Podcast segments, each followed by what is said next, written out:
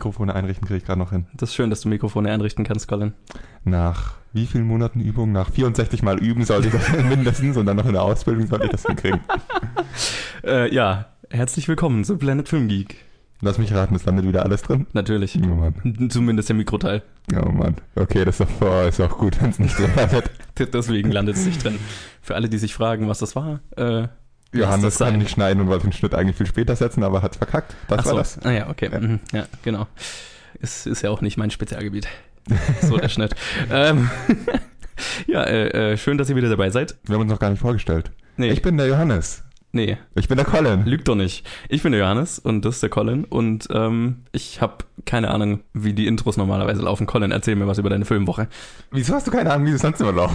Ich habe keine, also viel zu früh. Wir nehmen nie so früh auf. Warum nehmen wir so früh auf? Also, so, Weil du nicht, äh, weil du früher fertig warst mit der Arbeit? ist richtig. Also, es ist eine normale Uhrzeit, zu der wir gerade aufnehmen. Das ist irgendwie ungewohnt. Arbeitszeiten und so. Ja, Ähm, egal. Meine Filmwoche war voll. Also krass. war dreimal im Kino, hab äh, einen Film gesehen. Hätte da hätte ich darauf verzichten können, aber dazu später mehr. Wie ging's dir? Nicht so voll. Ich glaube, es ist das erste Mal oder vielleicht das zweite Mal, dass es passiert ist, dass ich einen Film nicht geschafft habe. Welchen? Ich habe The Circle leider, nicht leider verpasst, weil ich hatte eine Vorstellung dazu rausgesucht und so und dann bin ich hingelaufen zum Kino und hatte ausnahmsweise mal kein Ticket vorher bestellt, was ich fast nie mache, aber da habe ich mir gedacht, ach, es ist äh, eine so frühe Vorstellung, da wird noch nichts los sein.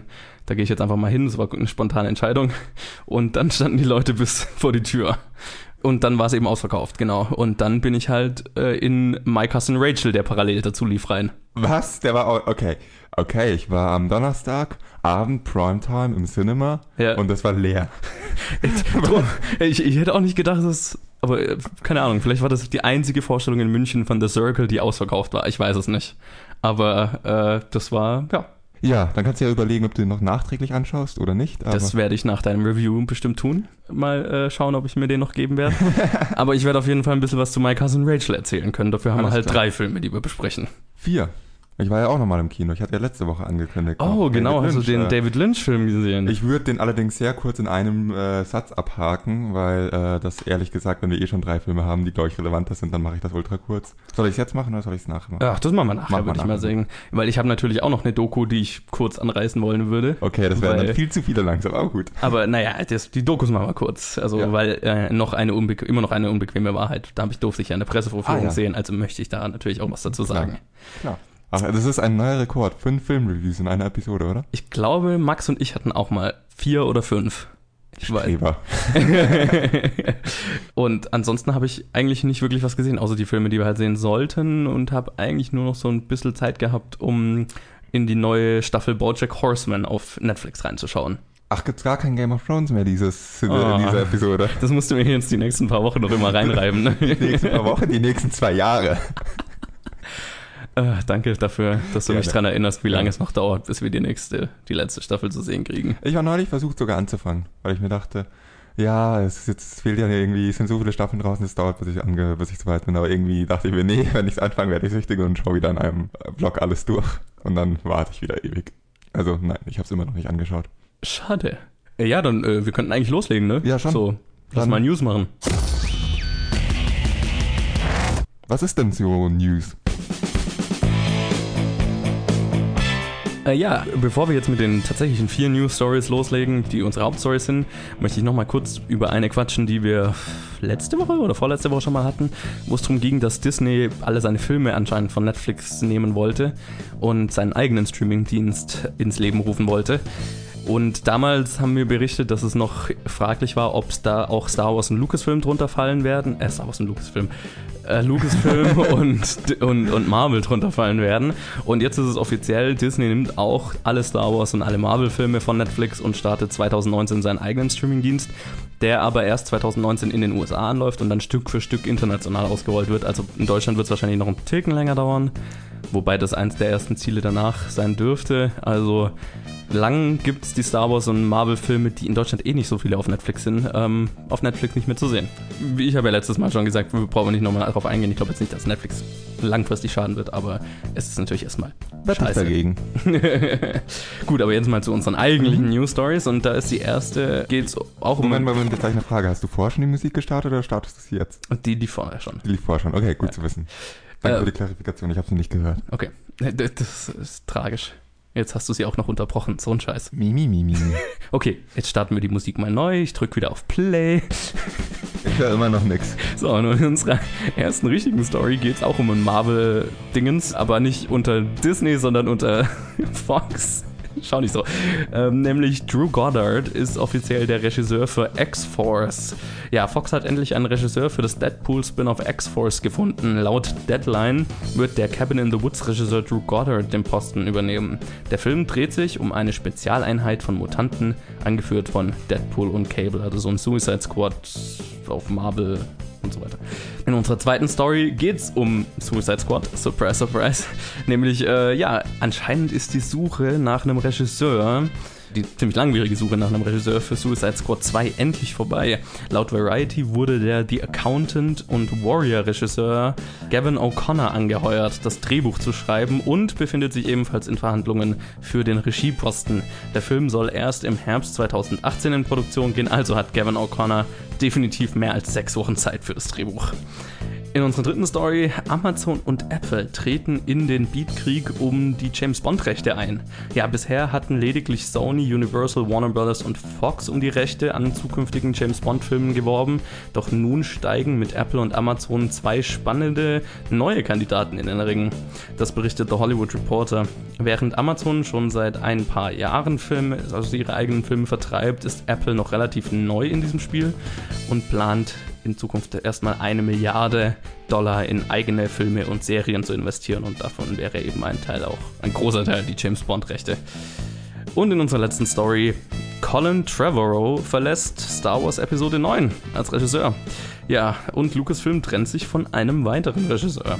In einer Pressemitteilung gab das Studio bekannt, man habe sich mit dem Regisseur Colin Trevorrow einvernehmlich getrennt, in Anführungszeichen, da beide Seiten unterschiedliche Visionen für Episode 9 hatten.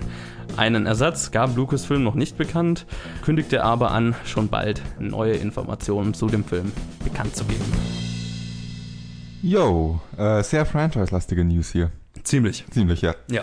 Star Wars oder Lucasfilm wird so langsam zum Taylor Swift von äh, Filmen oder was? Mit den ganzen Breakups. Wie viele Regisseure wollen Sie noch feuern?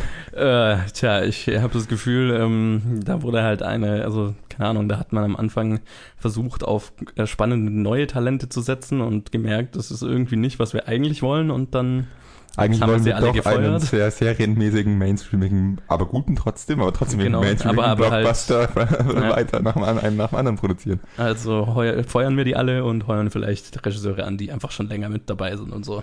Ja. Also das einzige Überraschende daran ist für mich eigentlich, dass von Episode 8, wie heißt der Ryan Johnson, anscheinend überhaupt keine Probleme hat.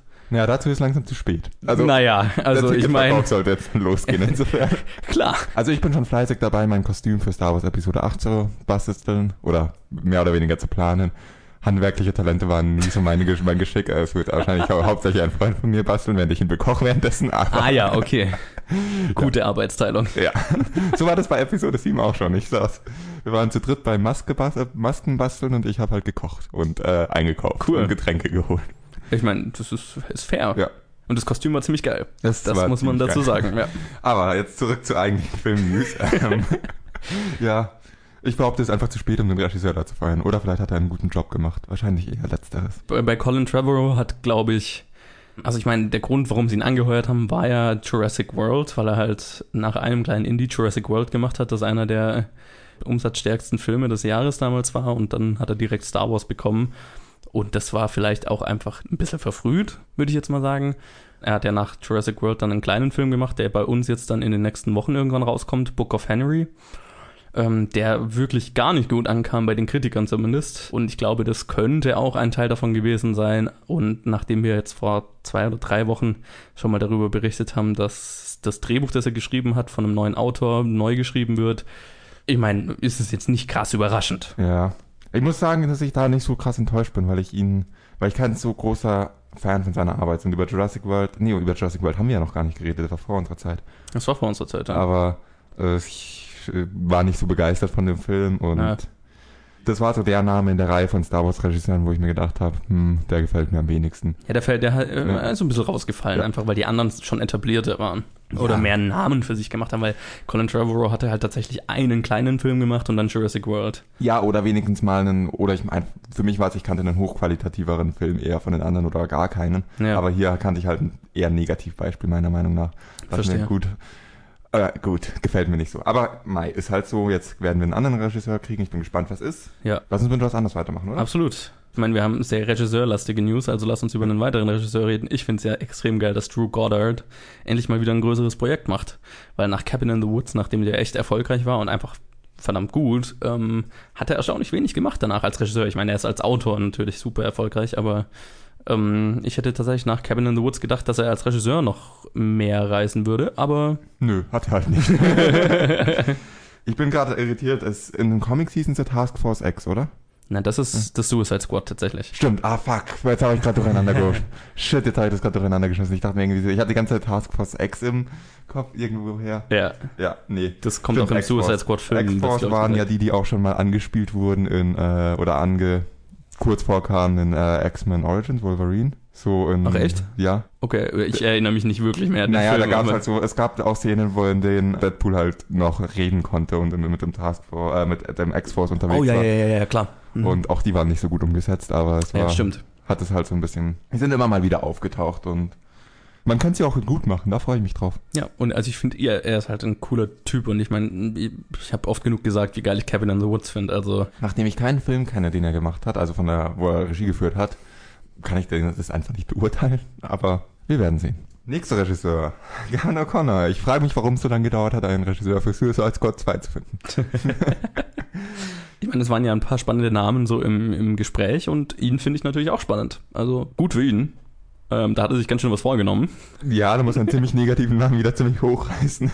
Voll. Was nicht unmöglich ist, also das Material gibt definitiv her. Und äh, wenn er sich ein bisschen Zeit nimmt, ein Drehbuch zu schreiben, wenn sie Also er hat ja auf jeden Fall genug Zeit. Trotzdem, inzwischen hat DC geschafft, dass ich selbst bei Suicide Squad nicht mehr meine Hoffnungen hochgehe. Insofern bin ich da jetzt auch irgendwie. Ja, die News geht mir einfach relativ äh, am Piep vorbei, weil. Ja, ja, mir, mir eigentlich auch. Ich freue mich halt für ihn. Ja. Für ihn ist es cool. Ich mag ihn sehr. Bin ein großer Fan seiner Arbeit. Also, coole Sache. Yo, Apple will jetzt Filme machen. Ja, das ist ja schon seit einer Weile bekannt. Ich glaube, wir haben noch nie drüber gequatscht, weil sie Mhm. halt noch nie was Größeres angekündigt haben, halt außer, hey, wir wollen jetzt auch mitmachen, mitmischen. Das ist jetzt die, also sie haben jetzt so eine kleine Serie gemacht mit Planet of the Apps, glaube ich. So eine Reality-TV, so ein Shark Tank für App-Entwickler quasi. Das habe ich mir nicht angeschaut. Kann man dir nicht übel nehmen. Und das ist jetzt quasi so das erste richtig große, an das sie sich ranmachen. Ich frage mich, ob die Tickets zu den James Bond, falls sie diesen äh, Beatkrieg gewinnen, dann auch irgendwie doppelt so teuer sind wie normale Kinotickets. Weil das Apple-Logo auf dem Kinoticket ja, genau. Oder irgend sowas. Äh, Ich, ich muss ja sagen, also die James Bond-Marke würde schon zu Apple passen. Ja, schon, aber, So. dann, aber dann würde mindestens auf jedem dritten Gadget da ein Apple los Klar, dann hätte er natürlich nur noch Apple-Produkte, Ja. was jetzt auch nicht unpassend wäre, Und aber halt auch Apple-Waffen und Apple-Anzüge. Ihr hört vielleicht raus, dass ich kein großer Apple-Fan bin. Und äh, ich bin nicht besonders begeistert davon, dass sie jetzt anfangen wollen, Filme zu machen. Kann mich Warum nicht? natürlich, können natürlich gute Filme machen, dann nehme ich, Ich- alles zurück, aber ich halte nicht viel von der Marke. also ich freue mich über jeden, der Geld in Filme steckt, weil jeder, der Geld in Filme steckt, sorgt dafür, dass mehr Projekte finanziert werden, dass mehr Filmemacher Arbeit bekommen und das kann nichts Schlechtes sein. Ob das Produkt, was dann am Ende dabei rauskommt, ist eine andere Sache, aber erstmal wird Geld in den Film, in die Filmindustrie gepumpt und das finde ich immer gut. So die vernünftige, realistische Stimme, ich bin halt einfach ein Hater. Immer diese Hater. Ja, ja.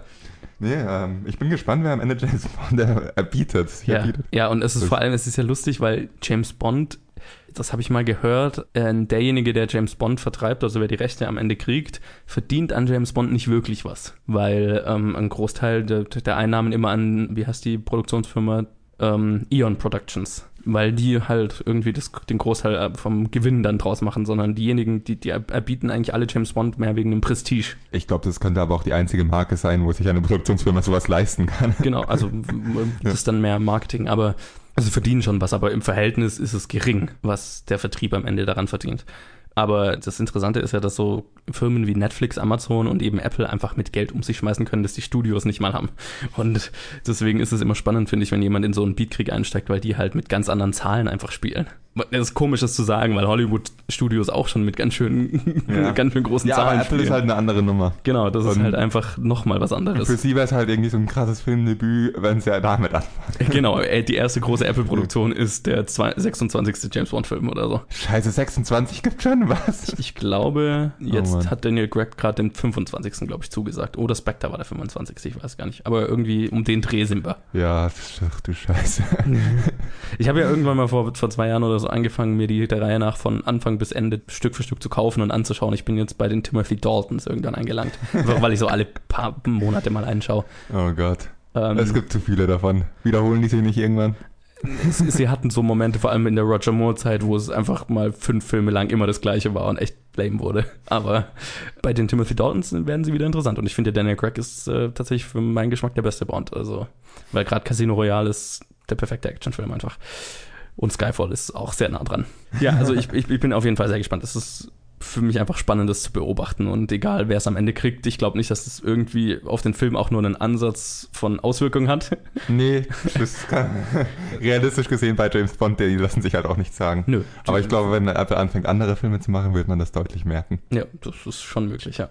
Ja, das waren die News. Eine Sache möchte ich noch sagen. Irgendwie fände ich schon witzig, wenn der James Bond einen Anzug tragen würde, auf dem irgendwo ein kleines Apple-Logo ist. Das So viel wird nicht passieren. Ende. Johannes, was hältst du davon, wenn wir diese Woche dieses Segment überspringen? Ah, ich finde es so schön, wie sehr du Luke hast. Ähm, Als Person ist er ja cool, das ist ja ganz witzig, aber. Ah! Als Person ist er ganz cool. Luke, das kannst du dir jetzt irgendwie auf, auf dein Facebook-Profil schreiben oder so. Als Person ist er ja ganz Danke, cool. das wird er ja auch noch machen. Ja, das würde er machen. Äh, ja, wir machen die Challenge und die kam diese Woche von Luke und wir haben das jetzt eine Weile vor uns hergeschoben, einfach nachdem unsere letzte Erfahrung mit einer Challenge von Luke. Ich weiß nicht, hatte er laut außer Caligula? Ah, wir hatten noch Frank von ihm. Das war, das war sein Versöhnungsversuch und jetzt haut er uns wieder also in die, die, Fresse. Die, die vorletzte äh, Challenge war, hat es ziemlich, äh, hat ziemliche Narben hinterlassen. Bei Colin, glaube ich, noch mehr als bei mir. Für die Leute, die uns noch nicht so lange hören, wir haben früher uns gegenseitig Challenges gegeben.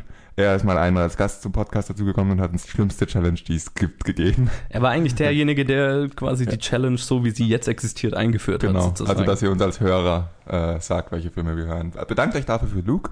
Auch dafür von mir danke. Ich finde das Segment so sehr viel cooler. Ich auch. Deine, dein Filmgeschmack ist echt. oh, und wir hatten noch die Höhle des gelben Hundes von ihm. Oh, genau, ja, auch. Ja. Stimmt. Also zwei harmlose. Und jetzt äh, haut er wieder auf die Kacke. Ja, auf jeden Fall. Also, nicht lang drum rumreden. Ähm, die Challenge war The Greasy Strangler, von dem ich vor, keine Ahnung, vor zwei Jahren oder so oder vor einem Jahr, als der so auf, auf den Festivals lief, immer schon einiges gehört hatte. Das heißt, ich wusste schon, auf was ich mich einlasse. Ähm, ja, und der ist unter der Regie von Jim Hoskin, Hosking und ist dessen Regiedebüt. Und ähm, es spielen mit Michael St. Michaels, Sky Elobar und Elizabeth de Rasso. Und ja, der Film handelt von einem Vater und einem Sohn, die um dieselbe Frau buhlen sozusagen, während ein öliger Mörder die Stadt unsicher macht. Ein Bratfettmörder. Ein Bratfettmörder, ein, ein mit Bratfett eingeschmierter Mörder. Okay, dein Gesicht sagt mir, ich muss dich zuerst fragen, was du von dem Film gehalten hast. Hm, ich weiß echt nicht, wie ich das formulieren soll. Ich habe den mal wieder relativ direkt vor der Aufnahme gesehen. Die Erinnerungen sind leider noch recht frisch. naja, es gibt ja durchaus viele, viele Künstler in allen Bereichen der Kunst, die äh, meinen, Kunst muss schockieren, Kunst muss erschrecken, Kunst muss wirklich äh, teilweise fast unerträglich sein. Ja. Genauso habe ich diesen Film empfunden. Und irgendwo bleibt für mich, ich äh, respektiere andere Meinungen, ich respektiere Meinungen dieser Künstler. Ihr sollt euch nicht wundern, wenn eure, äh, euer Zielpublikum vielleicht dann sich doch denkt, nee, das möchte ich mir nicht unbedingt antun. Ich fand diesen Film echt schwer anzuschauen. Ich wollte immer wegschauen. Okay, äh, kurz eingrätschen. Ich glaube, das Zielpublikum hat den Film ziemlich gefeiert. Ja. Also wenn du die Reviews dazu mal Ja. zuliest, die sind entweder super gut oder super schlecht. Ja. Je nachdem, ob der Geschmack getroffen ist. Aber mach weiter. Ja, okay, dann korrigiere ich mich nicht das Zielpublikum, sondern recht viel Publikum sich sagt, was. Das normale Publikum. Und in dem Fall bin ich dann halt normal, weil dieser Film ist in allen Belangen einfach eklig. Um das mal so auszudrücken. Ja. Die Story an sich ist eigentlich eklig, wenn man drüber nachdenkt. Die Bilder sind eklig, die Inszenierung ist eklig, es ist total eklig, alles davon. Es ist nicht, nicht mal, es ist nicht Horror, es ist nicht wirklich gory, es ist gar nichts, es ist einfach nur eklig. Und sogar die Einstellungsgrößen sind eklig und ich wusste nicht, dass sowas möglich war.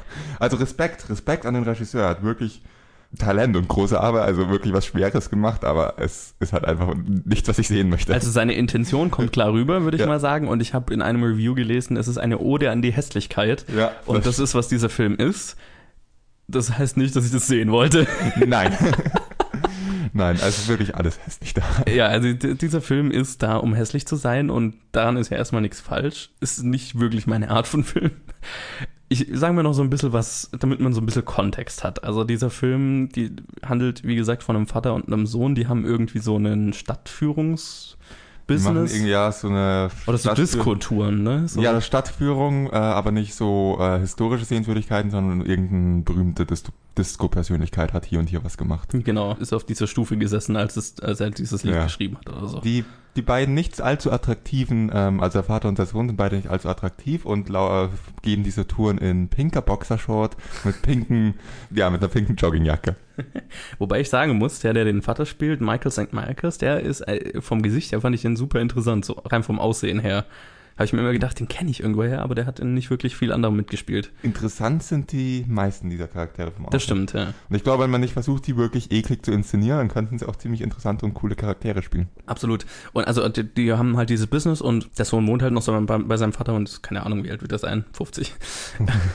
Ja, so zwischen Mit- 40 und 50 Genau. und der Vater ist so 70. Ja, und ja, der Sohn ist halt so ein Papasöhnchen und eines Tages ist halt in dieser Tour eine Frau dabei, auf die der Sohn dann halt, äh, quasi Liebe auf den ersten Blick. Die fangen an auszugehen und der Vater kann das halt irgendwie nicht ab, dass sein Sohn ihm nicht mehr die Aufmerksamkeit schenkt und versucht dann halt die Frau abzu, also auch zu verführen, sage ich mal. Und gleichzeitig, das spielt auch noch immer so ein bisschen mit, ist der Vater auch noch ein Serienmörder, der sich ganz gerne mit Bratfett einschmiert von Kopf bis Fuß und dann durch die Stadt geht und Leute umbringt. Er wirkt sie. Hashtag Roll Credits. Naja, einem haut er auch das Gesicht. Ja, okay, einem haut ein, Den, die meisten erwürgt er, ja. Ja. Deswegen da auch der Name, The Greasy ja, Scandal. oder, oder er, er wirkt sie so lange, bis ihnen die Augen rauspoppen und dann ist er die Augen in Bratfett gebraten. Manchmal auch roh. Es ist ein sehr weirder Film.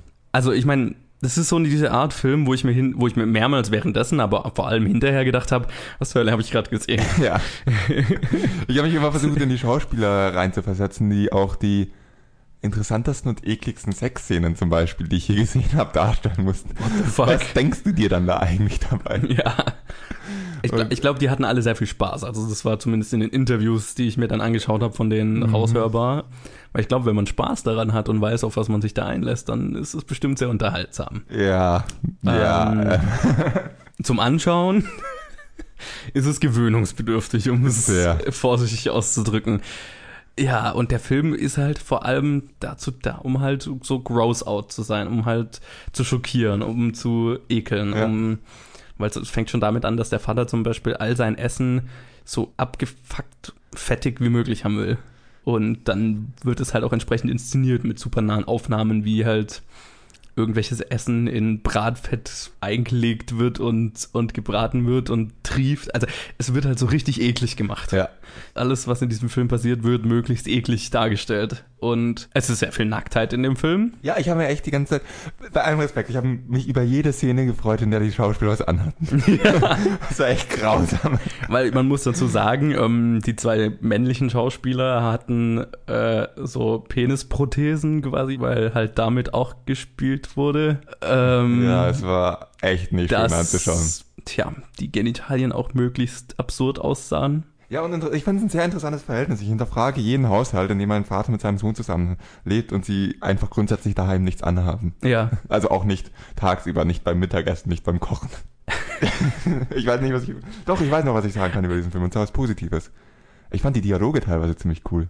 Ich fand es sehr von Little Britain inspiriert, so vom, vom Gefühl her. Ich habe an Napoleon Dynamite gedacht. Oder Napoleon Dynamite, das stimmt Also, auch, ja. So, immer wenn sie mit ihrem Bullshit-Artist daher Genau. und sie, oder dieser so Dialog, wo sie irgendwie fünf Minuten über sich gegenseitig Bullshit-Artist vorwerfen. Den fand ich ziemlich cool, die Szene. Ja. Zum Glück hatten sie da was an, also vielleicht hat es damit Genau. zu tun.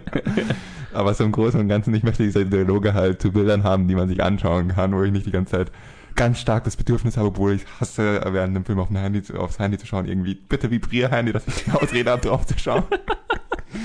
ja, es war grausam. Das ist nicht so eine Art von Film, wo man sagt, der ist jetzt schlecht gemacht, sondern dieses Ganze, was, was wir daran nicht geil fanden, ist ja absichtlich so. Deswegen war der Film eigentlich sehr, sehr gut gemacht. Ich kann ihm trotzdem niemanden empfehlen, außer ihr fandet dieses Review jetzt komischerweise so ansprechend. Ja, ich, ich kann ihn auch niemandem empfehlen, außer Luke. Und ich kenne noch, ich kenne noch so ein, zwei Leute, von denen ich weiß, dass sie diesem Film was abgewinnen könnten. Aber das ist schon ein sehr spezielles Publikum, das dieser Film braucht. Um es Ja. mal vorsichtig auszudrücken. Ja, es ist auf jeden Fall nicht, nicht für ein breites Publikum, ist nicht dafür gedacht und ist auch nicht dafür gemacht. Ich hätte noch eine persönliche Message an Luke. Also die ist nicht so schön wie nach Caligula. Ich bin sehr persönlich, ich habe nichts gegen dich, Luke. Ich habe nur eine extra E-Mail-Adresse eingerichtet, an die du alle deine Challenges schicken kannst in Zukunft, die keiner von uns je lesen wird. sie existiert, sie ist nicht fake und nee, äh, was ich damit sagen möchte, ich würde gerne beantragen, dass Luke uns keine Challenges mehr gibt. Nee, das will ich nicht machen. Ich, Ja. ich, ich, ich will ja, dass, dass ich solche Filme zu sehen kriege, die ich nie sehen würde. Also ich kann Ja, mich ja nicht mal irgendwo- beschweren. Irgendwo habe ich dann doch eine Schmerzgrenze und ich da einfach komplett drauf zu scheißen. Nicht, dass ich diesen Film jetzt gerne gesehen hätte, nicht, dass ich diesen Film äh, hätte sehen müssen und auch nicht, dass ich diesen Film jemals wieder aus meinem Gedächtnis löschen kann, von den Bildern her, die ich dann gesehen habe. Aber ich bin nicht böse, dass ich ihn gesehen habe, sagen wir es mal so. Ähm, weil ich sehe gerne einfach Scheiße, die ich mir nie anschauen würde. Ich sehe normalerweise auch gerne Filme, die ich mir sonst nie anschauen würde, aber es gibt zwei Filme, die bisher einfach eine Ausnahme gemacht haben und beide kommen von dir, Luke. Aber danke, Luke, dafür. Ich, dein Filmgeschmack ist nach wie vor sehr spannend. Ja, so kann man es auch ausdrücken. Ja, und dann würde ich mal sagen, wir schauen, was wir als nächstes schauen, oder? Ja, und unsere nächste Challenge kommt wieder von Franzi. Von der hat man jetzt schon lange nichts mehr. Was war denn das letzte, was wir von ihr hatten? Ähm, dein Lieblingsfilm, Christiane F., wir Kinder vom Bahnhof Zoo. Ach ja, genau. Äh, genau, und der jetzige Film ist Fahrenheit 451 oder 451, wie auch immer man es ausspricht. Und das ist ein Science-Fiction-Film aus den 60ern von 1966, den ich noch nicht gesehen hatte und wo ich sehr gespannt drauf bin, weil ich liebe alte Science-Fiction. Dystopische Zukunft, 60er Science-Fiction, bin ich schon dabei. Erinnert mich so ein bisschen an Soylent Green oder sowas. Bin ich gespannt. Also ich wollte den Film schon länger mal sehen, war immer so auf dem semi weit oben auf meiner To-Watch-Liste, deswegen bin ich auch sehr froh, dass ich ihn jetzt mal endlich sehe. Unsere Meinung dazu hört ihr nächste Woche. Nächste Woche in der Challenge. Fahrenheit 451. Äh, ja. Weiter. Gut, dann machen wir weiter mit dem Kino der Woche und quatschen über die Filme, die letzte Woche rausgekommen sind. Und das sind ja, was, fünf jetzt. Also einer davon ist vorletzte Woche rausgekommen, aber dann würde ich doch mal sagen, fangen wir mit den zwei Dokus an. Die handeln wir, machen wir sehr kurz. Dann fang doch du mal an mit dem älteren Film sozusagen. Okay, ja, David Lynch, The Art Life, ne? Genau. Ich fand den Film interessant. Ich würde ihn auch generell jedem empfehlen, der sich für David Lynch als Person oder seine Filme interessiert. Wobei ich hier dazu sagen muss, es muss schon ein starkes Interesse vorhanden sein an der Person, sonst könnte der einen, glaube ich, sehr schnell langweilen. Es ist jetzt nicht, wie man von vielen Doku-Films, vor allem über berühmte Persönlichkeiten erwartet, ein recht buntes Porträt, zu dem alle möglichen Leute irgendwie Meinungen abgeben. Es ist wirklich David Lynch.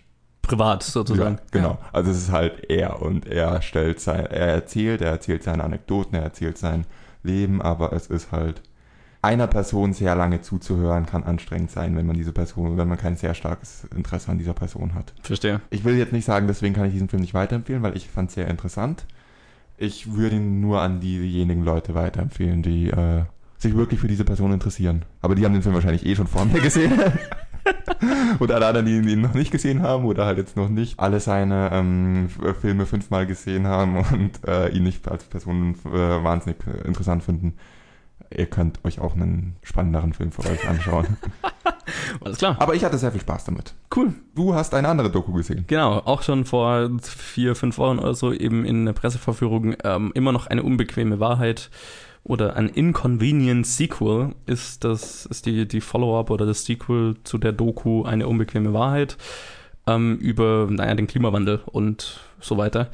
Hat als Hauptperson quasi Al Gore und seine Mission, naja, was gegen den Klimawandel zu tun. Und der Film konzentriert sich stark auf das Pariser Klimaabkommen und wie das entstanden ist und welche Rolle Al Gore darin gespielt hat und was getan werden kann quasi, um das zu stoppen und so. Und also ich kann nur sagen, es ist eine sehr, sehr beeindruckende Doku. Es ist eine wichtige Doku und eine mit einer, also die natürlich sehr beeindruckend einfach ist von den Statistiken her und auch von den wissenschaftlichen Analysen und so weiter, aber, aber eben auch eine, eine hoffnungsvolle Doku, ähm, weil sie tatsächlich auch einen Schwerpunkt drauf legt, zu zeigen, was getan werden kann, was schon getan wird und so weiter. Und das fand ich ganz interessant. Ist eine, die man, glaube ich, gesehen haben sollte. Also von daher, klare Empfehlung. Cool. Dann eine der wenigen Dokus, die sich wirklich im Kino lohnen, sag ich mal. Dann machen wir doch jetzt weiter mit äh, den Spielfilmen. Das, worüber wir normalerweise reden. Dann mach doch du genau weiter mit The Circle. Ähm, genau, The Circle ist unter der Regie von James Ponsold, der Spectacular Now, also The End of the Tour gemacht hat, mit Emma Watson, Tom Hanks, John Boyega und Karen Gillan und handelt von einer jungen Frau, die einen Job bei einem mächtigen Technologiekonzern bekommt und dann feststellen muss, dass dessen Ziele die gesamte Menschheit beeinträchtigen oder ja, den der Menschheit schaden könnte oder so. Ja, also die Thematik ist jetzt nichts äh, uns Unbekanntes, sagen wir es so. Es geht um Überwachung, es geht äh, jetzt nicht um staatliche Überwachung, sondern um private Konzerne mit ganz viel Geld, die äh, sich eigentlich alles leisten können, aka Google, Apple, Microsoft und die halt Interesse haben, Daten zu sammeln. Facebook gehört auch dazu. Aber dieser Konzern kauft sich keine Filmrechte. nee, also es geht halt in diesem Film um die, also Emma Watson in der Hauptrolle ähm, ist am Anfang mit ihrem Leben etwas eher unzufrieden. Sie hat einen scheiß Job und kriegt dann einen Job bei The Circle, dieser Firma eben. Und ich habe am meisten das Gefühl gehabt, dass The Circle wirklich an Google angelegt, äh, angelehnt ist, weil das auch so ein, an, so ein toller Arbeitgeber angeblich ist und alle da arbeiten wollen. Der Arbeitgeber an sich oder die Firma ist ein riesiges Gelände, auf dem man wohnt. Ähm, es gibt Partys und Konzerte, es gibt Freizeitaktivitäten am Wochenende. Es folgt dieser Firmenphilosophie, die einige Firmen wie Google haben, dass man den Arbeitsplatz den ähm, Arbeitern so angenehm wie möglich macht, dass sie ihn einfach äh, nicht verlassen wollen. Und ähm, dann werden sie automatisch mehr Arbeit machen, auch wenn man ihre Arbeitszeiten nicht so kontrolliert. Das ist halt ein bisschen dystopisch bis zum Exzess getrieben. Die haben ihr eigenes soziales Netzwerk in dieser Firma und, äh, und so weiter. Und sie kommt halt da rein und findet es erstmal alles ziemlich super. Lernt dann einen, ich nenne es mal einen Veteranen der Firma kennen, der seine Bedenken hat. Und dann ist es eine recht klassische Story. Also sie lässt sich, äh, sie wird von ihm gewarnt, aber lässt sich erstmal nicht drauf ein, weil sie alles so toll findet. Steigt in der Firma auf, alles ist toll und äh, dann passiert ein tragisches Ereignis, das sie zum Umdenken bewegt und dann lehnt sie sich gegen diese Firma auf. Ich habe einige Probleme mit dem Film. Also, wir haben es letztes Mal erwähnt, wir haben das Gefühl, dass die Thematik ein bisschen veraltet, also nicht veraltet ist, sie ist immer noch aktuell, aber das war die wirkliche Message von dem Film ist ein bisschen das, was vor zwei Jahren neu war. Genau das ist es auch. Es, es kommt noch hinzu, dass er nicht mal wirklich, dass ich mir nicht mal so sicher bin, was die Message von diesem Film ist, was er mir sagen möchte. Er sagt mir nur Sachen immer wieder, die ich schon weiß, die mir bewusst sind, die in vielen Filmen besser aufgearbeitet werden, die äh, jedem schon im Bewusstsein soll, sein sollte und er macht es auf eine Art, die, äh, von der ich mich ziemlich beleidigt gefühlt habe, weil er mich so unglaublich für dumm verkauft. die Story sollte sein, dass halt Emma Watsons Charakter sich so ein bisschen in die Firma reinlocken lässt und alles toll findet am Anfang. Die Szenen sind so, dass man, sind so mit dem Holzhammer, dass man halt sofort merkt, hey, hier ist alles scheiße. Und der ja, Charakter findet es unerklärlicherweise trotzdem toll.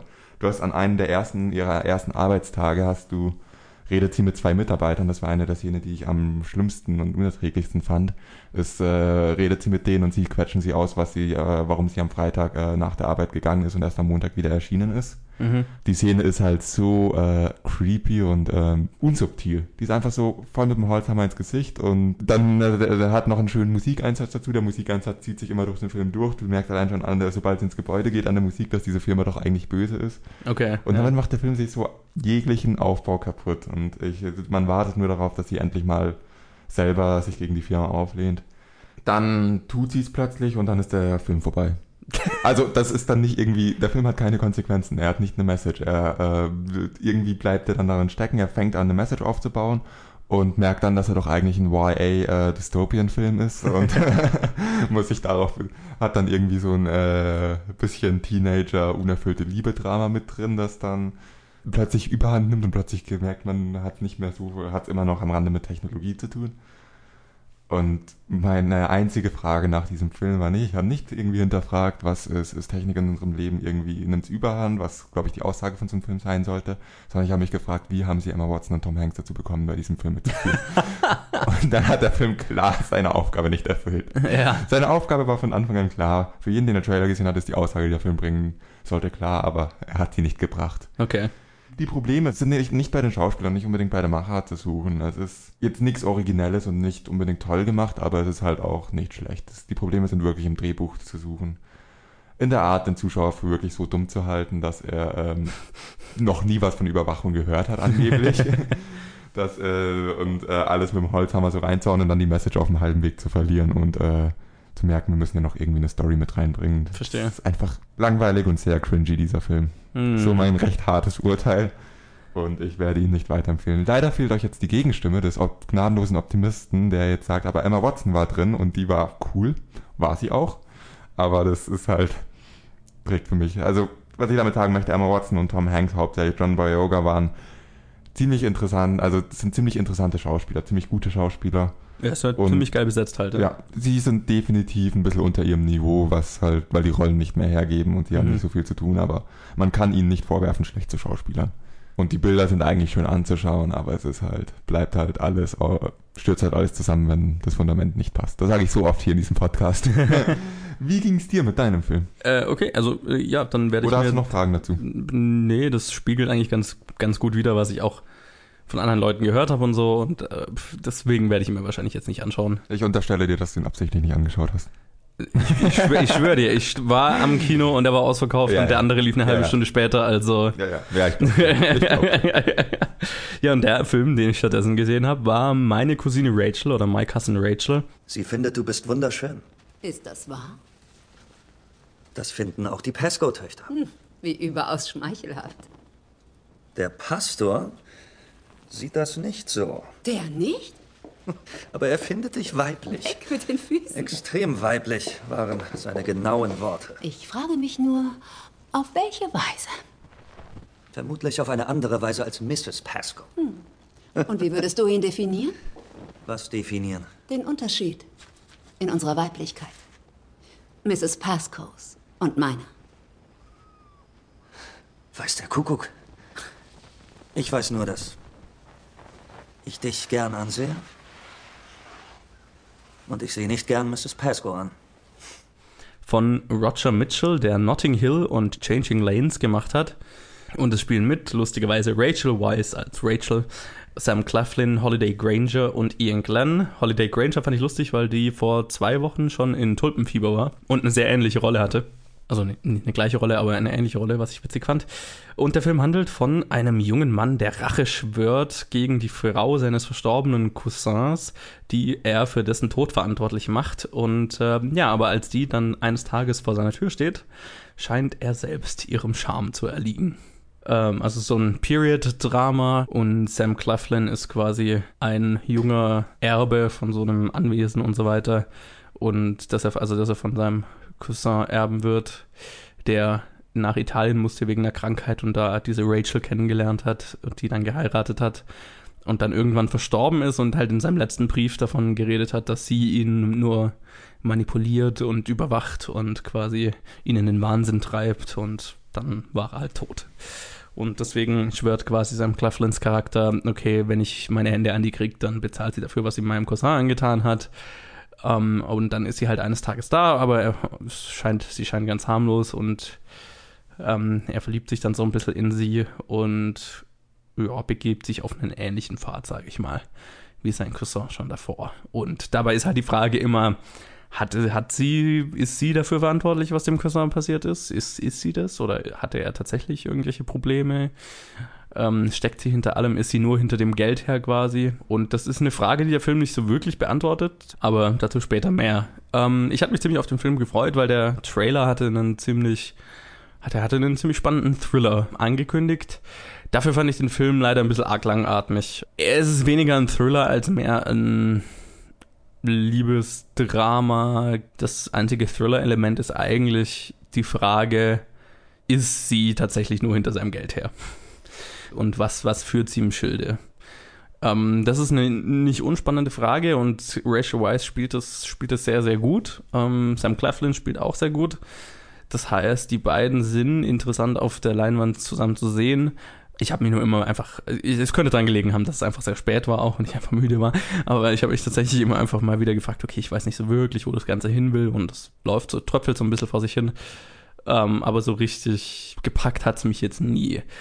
Der Film hat sehr interessante Momente. Ich fand auch zum Beispiel Ian Glenn als, äh, also ich war natürlich gleich von ihm positiv angetan, weil er in Game of Thrones ist, aber ähm, er macht sich einfach auch sehr gut als englischer Aristokrat.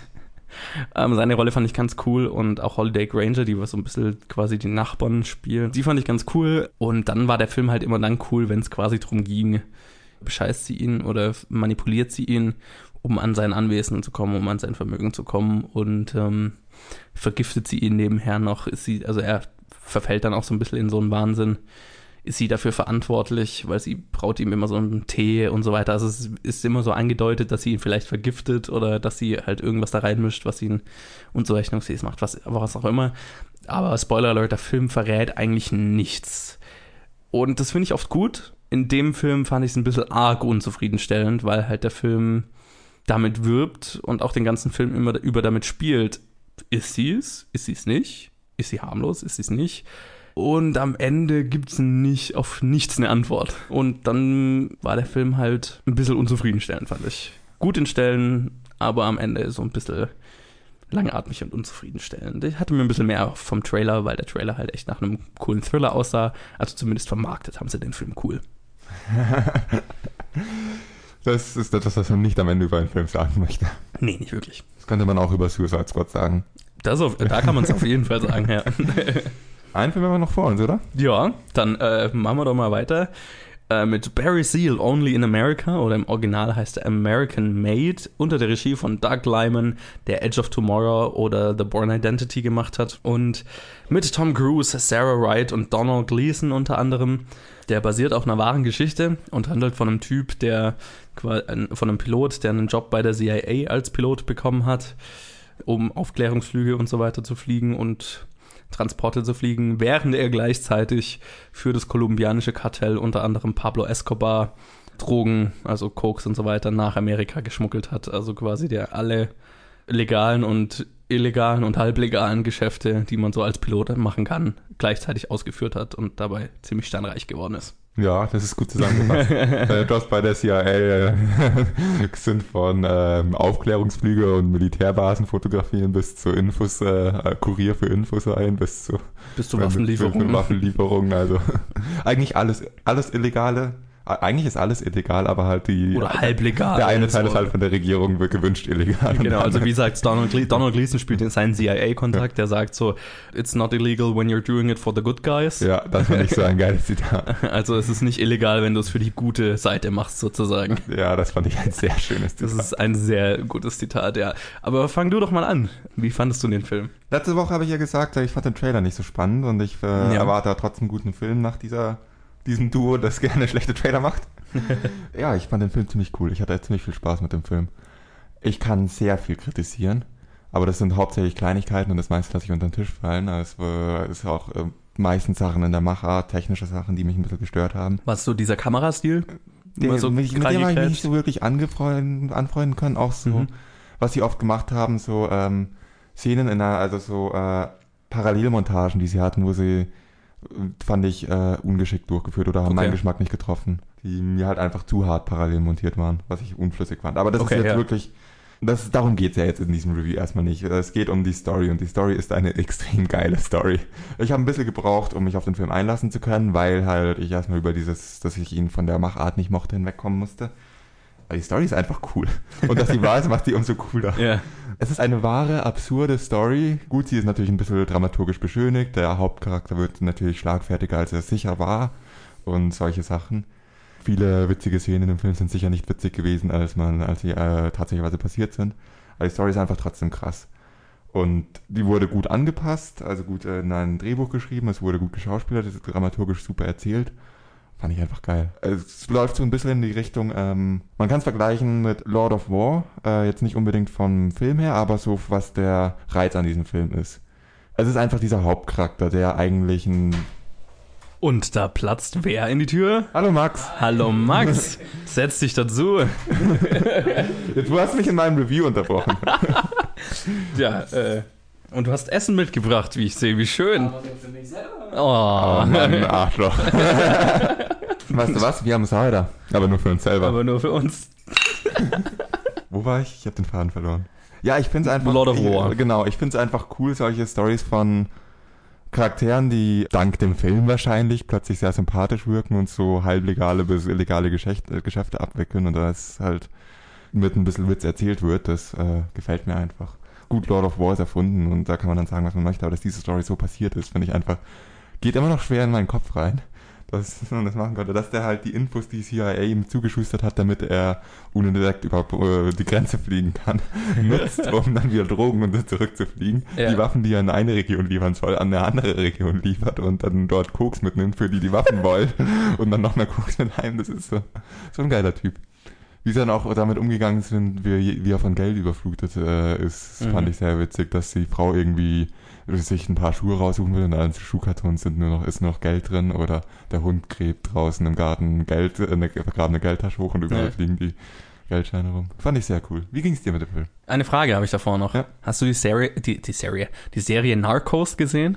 Nein. Okay, weil das wäre, das ist das perfekte Companion Piece dazu quasi. Ähm, also der, der, das perfekte, also die beiden ergänzen sich wunderbar, weil für die, die es nicht kennen, Narcos ist die extrem erfolgreiche Netflix-Serie über Pablo Escobar, in der Barry Seal auch eine kleine, aber naja, einprägsame, einen einprägsamen Auftritt hat quasi. Also das geht nicht wirklich auf Barry Seals Geschichte ein, aber er kommt drin vor. Und ich fand es interessant zu sehen, wie unterschiedlich A. Barry Seal und auch das, die Kartelle und so weiter, wie unterschiedlich das in der Serie und im Film dargestellt wurde. Aber das, was du sagst, dass er in Geld schwimmt und so weiter, dass Geld im Garten ausgegraben wird und so weiter, das ist alles eins zu eins wie Narcos. Also bei den Drogenkartellen, da ging es ja auch so, die konnten, die wussten nicht mehr, wohin mit dem Geld.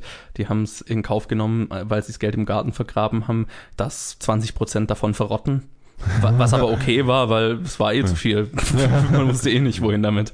Und genauso ging es Barry Seal als Einzelperson oder als Familie da eben auch. Äh, ja, ich kann, ich kann dir nur voll zustimmen. Der Film war mega.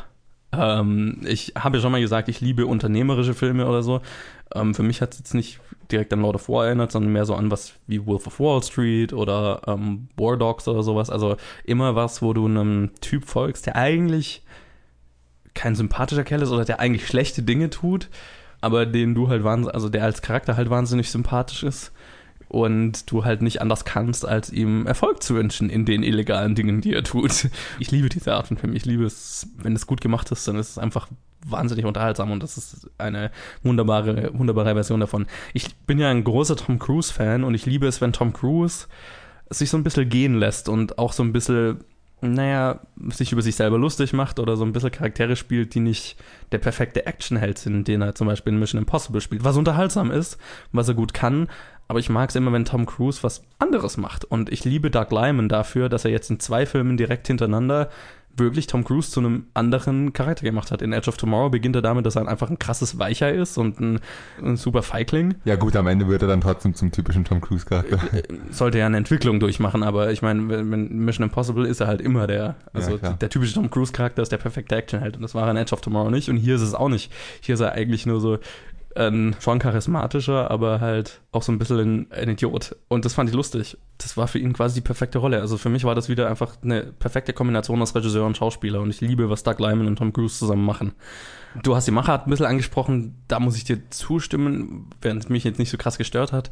Es gab definitiv Stellen, wo ich mir gedacht habe, okay, jetzt habt ihr es ein bisschen arg unnötig dreckig gemacht, so um dreckig zu sein. So, wenn dann halt irgendwie mitten in, in einem stillen Moment noch so ein Reiszoom gemacht wird oder sowas und dann hart reingeschnitten wird. Also, es, es war schon, da habe ich mir manchmal gedacht, okay, versucht ihr so einen dokumentarischen Stil zu machen, aber dann habt ihr es nicht durchgezogen. Ich habe nichts Ähm, gegen so einen Stil, solange es irgendwie nicht übertrieben ist und das war halt so unnötig übertrieben. Genau, ich du fand es halt in stellenweise ein bisschen aufgesetzt sozusagen, nicht organisch. Ja. Aber das war so ziemlich das Einzige, was ich an dem Film kritisieren kann. Mhm. Außer vielleicht noch das Alter von Tom Cruise Frau, die wahrscheinlich bestimmt 20 bis 30 Jahre jünger war als er, die Schauspielerin. Aber gut.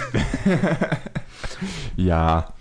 Wie gesagt, man kann an diesem Film viele Sachen kritisieren und das meiste davon sind halt genau solche Kleinigkeiten. Kleinigkeiten. Die ja. Machart ist angesprochen, das ist vielleicht das Wichtigste. Ja. Aber sonst, will ich da auch nicht groß drauf eingehen. Ähm, ich fand den Film wahrscheinlich nicht ganz so gut wie du. Du fandest ihn jetzt anscheinend noch ein gutes Stück besser. super. Ich fand ihn durchaus unterhaltsam und gut und würde ihn weiterempfehlen, wenn man sich, wenn man gerne Filme schaut. Punkt.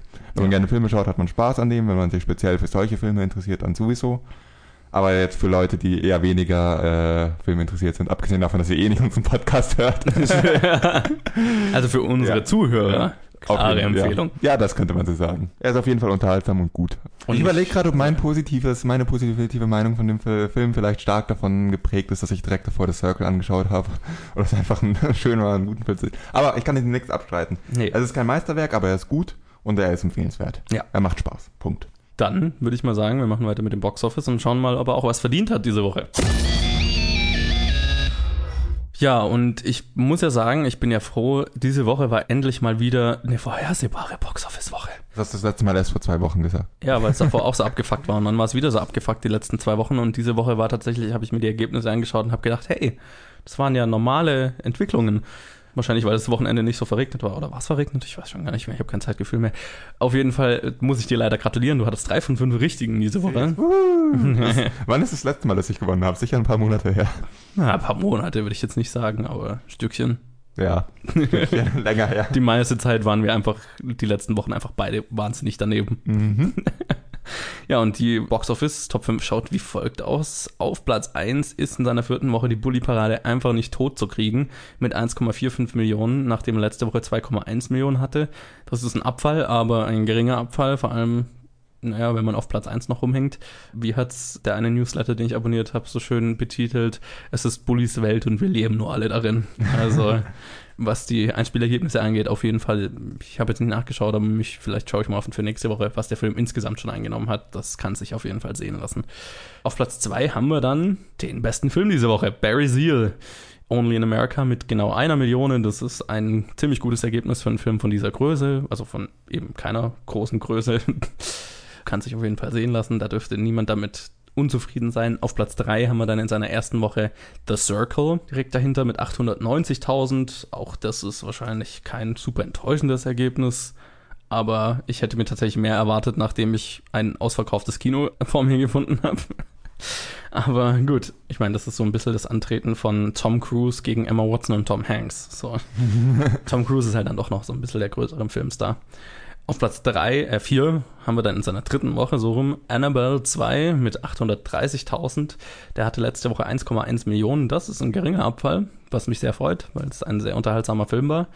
Und auf Platz 5 in seiner zweiten Woche dann Killers Bodyguard mit 500 540.000. Der hatte letzte Woche 900.000, das ist fast genau 50 Prozent. Stinknormaler Abfall. Hält sich auch, ja, wie zu erwarten, ganz gut. Das war eigentlich alles, wie du gesagt hast, relativ erwartbar. Ich habe nicht viel hinzuzufügen. Ich meine, du hast es ja auch ziemlich richtig vorhergesagt. Ja. Also, Also Annabelle und The Circle mit 60.000 Unterschied, gut. Ja, so, das das ist- ist mein einziger Fehler. Da, damit kann ich leben. Ja, das ist auch so nah aneinander, das ist schon okay. Ich weiß auch nicht so wirklich, was mich geritten hat, nachdem ich immer einen neuen und einen alten Film so ab abwechselnd gesetzt habe, was eigentlich eher, eher unwahrscheinlich ist. Aber okay. War nicht so erfolgreich, meine Vorhersage. Vielleicht wird die ja diese Woche besser. Schauen wir mal. Was kommt denn raus? Ja, also ich muss mal sagen, ich habe gar nicht geahnt, dass das jetzt schon diese Woche ist, aber das ist wahrscheinlich eine der Wochen, auf die ich mich in den letzten Wochen mit Abstand am meisten gefreut habe. Ähm, wir haben zwei extrem cool aussehende Filme diese Woche. Also und auch noch von zwei Größen des Indie-Films, sage ich mal. Steven Soderbergh und Darren Aronofsky im, in derselben Woche. Das ist, äh, das kann sich sehen lassen. Einmal haben wir nämlich Logan Lucky unter der Regie von Steven Soderbergh, der die Oceans 11, 12 und 13 Filme gemacht hat oder Magic Mike zum Beispiel. Und äh, wir spielen mit Channing Tatum, Adam, Adam Driver, Daniel Craig, Seth Mac- MacFarlane, Riley Keough, Katie Holmes, Catherine Watterson, Sebastian Stan und Hilary Swank. Wenn das mal kein Cast ist. Und das ist so, naja, quasi, das ist ein Redneck Oceans 11, habe ich die Beschreibung gehört. Und das finde ich, vom Trailer her passt das auf jeden Fall sehr gut, die Beschreibung. Apropos Trailer. Ich habe es ja vorher kurz angesprochen, als ich hier reingelaufen bin. Ich möchte es auch jetzt nochmal erwähnen. Ich hasse diesen Trailer. Ich finde ihn den nervigsten Trailer, den ich seit langem gesehen habe. Und immer wenn er, wenn er schon losgeht im Kino, dann möchte ich einfach die nächsten paar Minuten am besten mir was zu trinken kaufen oder aufs Klo gehen, weil ich den so nervig finde. Ich weiß nicht, woran es liegt. Vielleicht wird der Film gut. Also es, ich kann jetzt nicht sagen, dass es so aussieht, als wäre der Film total scheiße, aber es ist einfach dieser, diese Musik kombiniert mit so, dass ich finde ihn halt nicht ganz gelungen und äh, irgendwie, er ist sehr aufdringlich, dieser Trailer. Okay, das und, ist er ja. Und das erste Mal habe ich mal gedacht, okay, Mai ist halt jetzt ein semi-guter Trailer und die, die nächsten paar Mal dachte ich mir, das ist Mai, okay. Aber so oft wie wir halt im Kino sind und ich muss diesen Film teilweise zweimal am Tag diesen Trailer sehen, dann nervt er mich ziemlich. Insofern gehe ich wahrscheinlich mit ein bisschen vorbehalten ins Kino, aber ich hoffe, dass der Film gut wird. Also ich fand den Trailer ja geil. Ich weiß nicht, wie oft, ich habe den mir auch teilweise einfach auf YouTube noch ein paar Mal immer mal angeschaut, einfach weil ich ihn so geil fand. Warum willst du dich so foltern lassen? Ich finde den Trailer einfach geil. Ja, ich ja. finde ihn einfach sehr gelungen. Er ist einfach rhythmisch wahnsinnig geil und so weiter. Und komm schon, es ist Daniel Craig mit einem Redneck-Akzent. Wie, wie geil ist das denn bitte? Ja, ich glaube, ich glaub, Daniel Craig ist wahrscheinlich das Coolste am Trailer. Das ist der, das was ein bisschen Das ist mit Abstand das Ja. Coolste am Trailer. Und vor Ja. allem die Title Card, die er kriegt, and introducing Daniel Craig. Was eigentlich immer für no Neulingsschauspieler Ja. gemacht wird. Ah, so lustig. Und ja, also einfach Channing Tatum und Adam Driver, von denen hätte ich einen guten Südstaaten-Akzent ja erwartet. Aber Daniel Craig mit einem Südstaaten-Akzent, da komme ich einfach auch beim 50. Mal anschauen nicht drauf klar. Und das finde ich einfach so geil. Und auch die Story, also es schaut einfach geil aus. Ja, und der zweite Film, der rauskommt, ist Darren Aronofskys Mother, so wie er geschrieben wird zumindest. Mother mit Ausrufezeichen. Äh, Darren Aronofsky ist vor allem für Black Swan oder Requiem for a Dream bekannt und es spielen mit Jennifer Lawrence, Javier Bardem, Ed Harris und Michelle Pfeiffer unter anderem. Nochmal ein ziemlich beeindruckender Cast und worum es in diesem Film geht, habe ich keine Ahnung und ich liebe es. Okay. Ich habe noch nicht mal einen Trailer zu dem Film gesehen, muss ich gestehen. What? Ich bin ja jetzt recht konsequent inzwischen, dass ich Trailern aus dem Weg gehe, wenn sie nicht gerade im Kino laufen, weil da wird schwer. Mhm. Und genieße es inzwischen sehr, wenn ich äh, Filme anschaue, bei denen ich keinen Trailer gesehen habe. Also, ich weiß nicht, was ich von diesem Film erwarten kann. Ich erwarte, ich ho erhoffe mir mehr Requiem of a Dream und weniger Black Swan. Wir sind zwar über den Film Black Swan geteilte Meinung, aber ja, Darren Aronofsky kann ziemlich geile oder auch nicht so geile Filme machen, meiner Meinung nach. Und ich bin gespannt, was das für einer wird. Das ist wohl richtig. Ich war ein großer Fan von Black Swan, also ich erhoffe mir einen Black Swan. Ich erwarte mir einen ziemlich gruseligen, aber geilen und abgefuckten Film. Gut, dann schauen wir doch mal, wie sie sich nächste Woche schlagen werden. Und selten halt das Vergnügen, dieses Vergnügen zu sagen. Johannes, fang du doch mal an. Also eigentlich wollte ich jetzt noch mal kurz die kleineren Filme erwähnen, die noch so, rauskommen. Dann mach das. Das ist nämlich, also das ist diese Woche echt nicht so viel. Äh, High Society kommt raus von Annika Decker mit Emilia Schüle und es kommt noch raus Wie die Mutter, so die Tochter. Ein französischer Film von Noémie Saglio oder so ähnlich mit Juliette Binoche und Porto von Gabe Klinger. Ja, ist jetzt Porto könnte ich mir noch ganz cool vorstellen. Der Rest ist jetzt nicht so wirklich mein Geschmack. Aber jetzt fange ich gerne an und gebe meine Vorhersage. Dann hau mal rein. Boah, das ist gar nicht so einfach. Das ist echt schwer diese Woche. Ja, vor allem es sind zwei kleinere Filme, aber ich traue den beiden schon zu, dass sie in den Top 5 landen. Deswegen. Naja, Barry Seal und Logan Lucky sind jetzt vom Ton gar nicht mehr so unterschiedlich. Deswegen sage ich mal, ich, ich glaube tatsächlich, dass die Bully-Parade immer noch auf Platz 1 bleiben wird.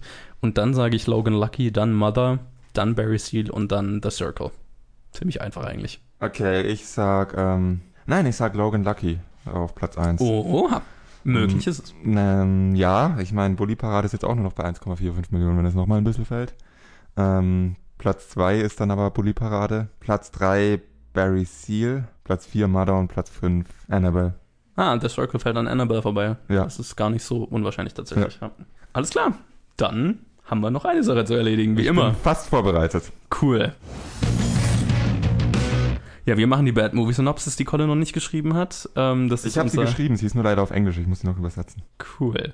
Ich weiß nicht, warum ich sie vorher auf Englisch geschrieben habe. Irgendwas war falsch. Ja, shit happens. Ja, das ist unser Rausschmeißerspiel, in dem einer von uns dem anderen einen Film so schlecht wie möglich zusammenfasst und dann hat der drei Minuten Zeit, ihn zu erraten. Und ja, wenn Colin soweit ist, darf er mir einen Film scheiße beschreiben. Gut, bist du bereit? Ja. Die Zeit äh, läuft, sobald ich fertig bin mit der Synopsis. Die Hauptfigur wird von religiösen Fanatikern gefangen genommen, aber schafft es mit einer behinderten Frau zu entkommen. Ist es ein Horrorfilm. Nein. Life of Brian? Nein. Wer wäre da die behinderte Keine Frau? Ahnung, ich, ich habe schon gerade irgendwie an religiöse Fanatiker gedacht. ist es eine Komödie? Nein. Äh, ein Drama? Nein. Ein Actionfilm? Ja. Okay, religiöse Fanatiker. Ähm, ist er nach 2000 rausgekommen? Ja. Nach 2010? Ja. Nach 2012? Ja. Haben wir ihn reviewed? Nein. Also 2015? Jetzt willst du wirklich auf ein Jahr einschränken? Ja. Ja, okay, ja. 2015, Ja. okay. 2015 ja, war ein Jahr, in dem ich viele Filme gesehen habe. Okay, es ist ein Actionfilm. Ja. Würde man es als Blockbuster kategorisieren? Ja. Ähm, es, spielt er auf der Erde? Ja. Spielt er in der Gegenwart? Nein. In der Zukunft? Ja. Ähm, ist es eine körperliche Behinderung? Ja. Gehbehinderung? Nein. Im Rollstuhl oder so? Nein. Blind? Nein. Taub? Nein. Stumm? Nein. Okay. Zwei Minuten? Religiöse Fanatiker? Ist die Hauptperson männlich? Ja. Sind, sind es christliche Fanatiker? Nein. Klar. Äh, Noch 30 Sekunden? Mad Max Fury Road? Ja. Den hatten wir doch schon mal, oder? Weiß ich nicht. Okay. Aber auf jeden Fall war es ein anderes Synopsis. Hatten wir den schon mal? Äh, Keine Ahnung, ich habe das Gefühl, du hättest den mir schon mal gestellt, aber Echt? Okay, wir haben schon so. keine Ahnung, es ist ja wurscht. Das waren auf jeden Fall nicht die gleiche Äh, Synopsis. nee, das, da bin ich mir sicher, dass es ein anderes Synopsis war. Ja, gratuliere. Du bist draufgekommen. Aber bei Mad Max Fury Road hattest du früher draufkommen müssen. Ja, das ist schon richtig.